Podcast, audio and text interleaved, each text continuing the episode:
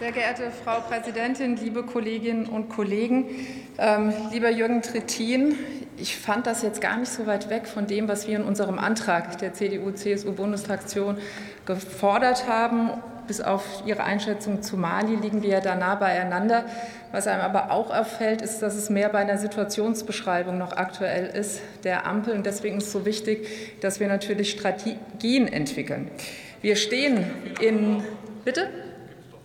So, wir, wir stehen also davon konnte ich jetzt gerade nicht viel entnehmen, was, was Herr Trittin ähm, aufgezeichnet hat. Wir stehen in Afrika und in der globalen Welt vor tektonischen Veränderungen. Das ist uns allen hier bewusst. Und gerade in Afrika zeigt sich das natürlich ganz besonders. Und Russlands Einfluss wächst dort. Das haben Sie ja eben auch wunderbar beschrieben. Und natürlich geht es nicht nur um Mali, sondern es geht um den gesamten Kontinent.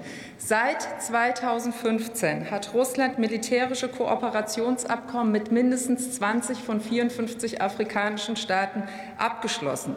Russland ist für fast die Hälfte aller Rüstungsimporte in Afrika verantwortlich. Und die Truppen der russischen Privatarmee Wagner kämpfen natürlich nicht nur in der Ukraine. Sie sind in Libyen aktiv, in der Zentralafrikanischen Republik und in anderen afrikanischen Staaten.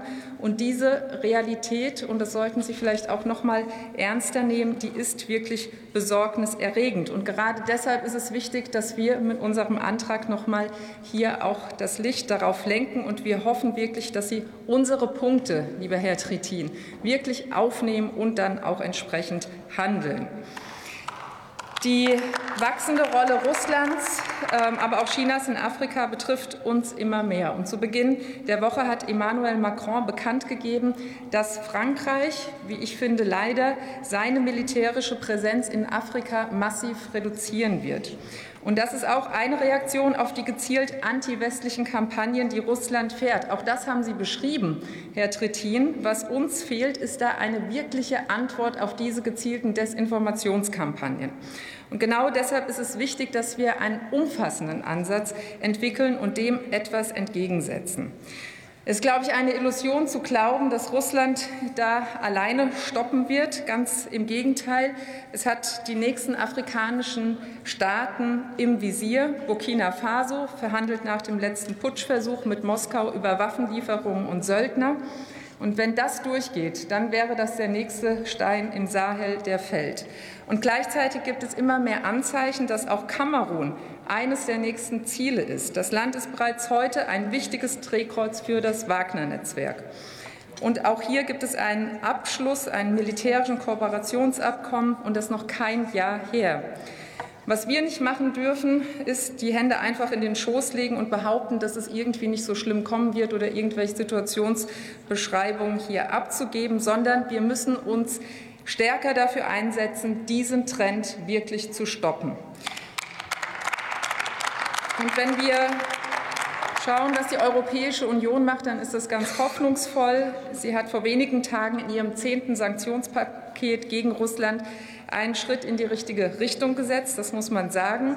Sie nahm gezielt Moskaus Netzwerk in Afrika ins Visier. Sie sanktionierte Wagner-Kommandeure in Mali und der Zentralafrikanischen Republik, aber auch Schattenfirmen des Wagner-Netzwerks, zum Beispiel im Sudan. Und das ist natürlich ein guter Ansatz.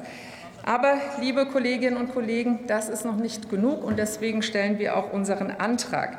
Wir fordern eine wirklich kohärente Strategie. Machen Sie sich da bitte an die Arbeit, wie wir mit dem Einfluss Russlands im Sahel, aber auch zum Beispiel in Zentralafrika umgehen.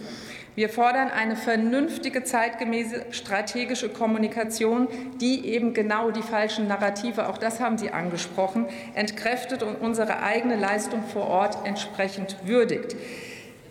Denn wir tun auch viel. Wir machen nur viel zu wenig darauf aufmerksam. Wir sind nach wie vor der größte Geldgeber in der Entwicklungszusammenarbeit und Investor in Afrika. Und wir fordern auch, dass unser Angebot an unsere afrikanischen Partner eben noch attraktiver gemacht werden. Zum Beispiel, indem wir eben das Infrastrukturprojekt Global Gateway zeitnah und sinnvoll umsetzen. Liebe Kolleginnen und Kollegen, wenn wir diese Ziele umsetzen, können wir die Entwicklung zum Besseren wenden. Lassen Sie uns das wirklich besser angehen. Herzlichen Dank.